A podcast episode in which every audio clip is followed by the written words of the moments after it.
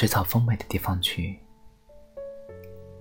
开始工作了之后，我才发现，我每天最想做的事情，其实就是不要开口说话。周末花在床上的时间非常多，躺着看书或者看剧，也有时候看着看着就睡着了。最近想的比较多的应该是去锻炼身体，这样每当周五来临的时候。总不至于老是想在椅子里瘫着。我找了份很理想的工作，大概两年前，我的脑子里就会徘徊着，也许某一天我会到这里工作的念头。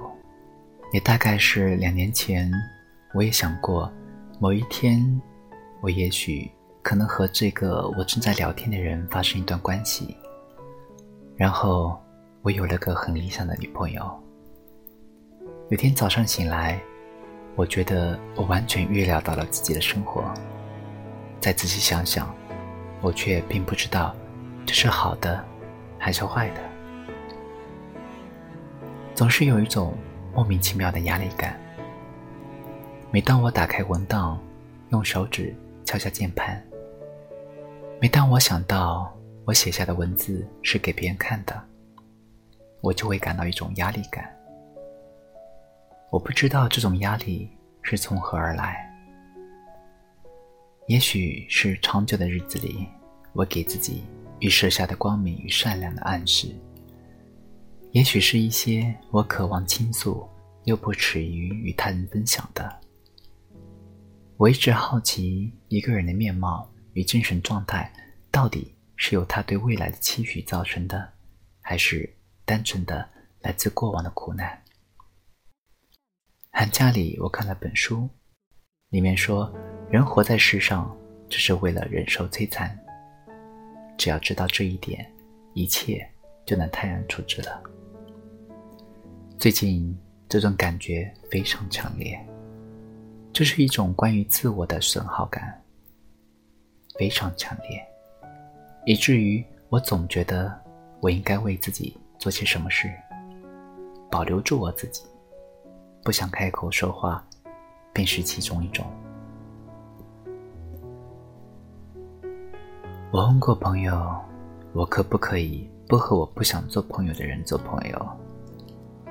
对于给我造成不舒服的言论，我可不可以予以回击？他说可以，大致意思是我有权利去做我自己，并且又补充说，总有一天。对于这些，我可以像他一样做到不在乎。我自己知道，这里藏着时间，也藏着成长。成长对我来说，就是一种关于将重要性和美好感受进行稀释的过程。也许这种稀释，并不是我在进行。我只知道这些事物，它们还在我的生命中存在，但是我没有办法如年少时那么积极的去拥抱它们。我不知道这是由哪些事情造成的。也许关于生活目标的变化，也许是因为我有了工作，也许是因为我必须并且不得不将注意力安排在不同的角落。我知道，我可能再也没有办法是之前那个专心看夕阳与月亮的人了。我知道，我不能了，所以也不再伤心。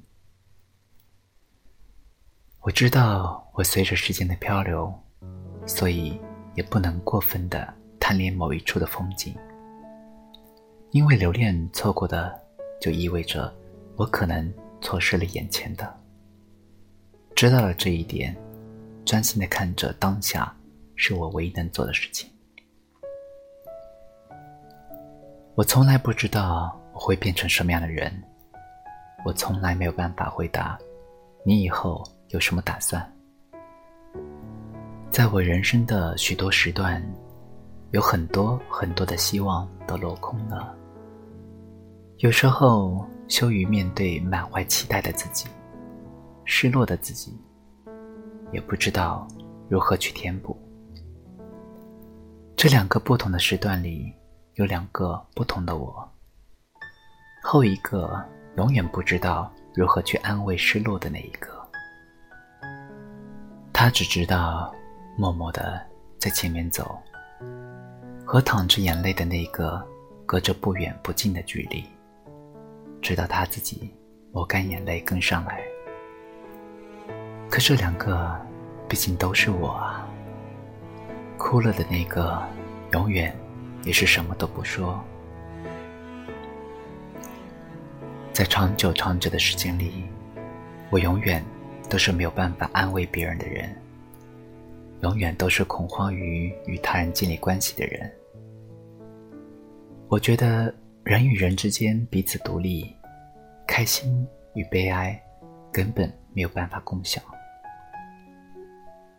也许。眼泪才是搅拌混凝土的水。没有被爱的共通，就没有办法共同浇筑友谊的大楼。可我从来也不觉得孤独。我是让母亲忧心忡忡的孩子。我总是在努力的说服她，没有任何一种关系是不能失去的。我在北京的边缘生活了三个星期。雾霾天里的夕阳就像世界末日。有时候，当我和朋友坐在出租车里赶赴一场电影的时候，隔着车窗玻璃看着窗外，我总有一种无法言说的感受。这里面有复杂，有熟悉。在一条我并不熟知的街道，我竟然会一种莫名的归属感。也许。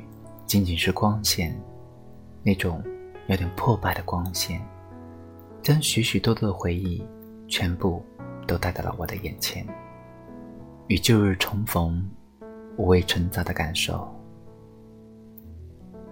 我写下这些，就像放过我自己。不说的，永远都在角落里，他们占据着我心里本来就不大的位置。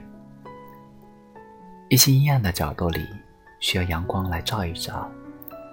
那些可怕的阴影，见了光，就会全部消失。我永远都是个小孩儿。我知道，我永远没有办法违背我自己。我此生最好的朋友，那个淌着眼泪的小男孩，那个抹干眼泪的小男孩，他的朋友。此生可依靠与相信的那个人，就是我。他不肯开口说话，也是因为相信我。他知道，即便是再失败，我也不会将他带到一个他不喜欢的地方去。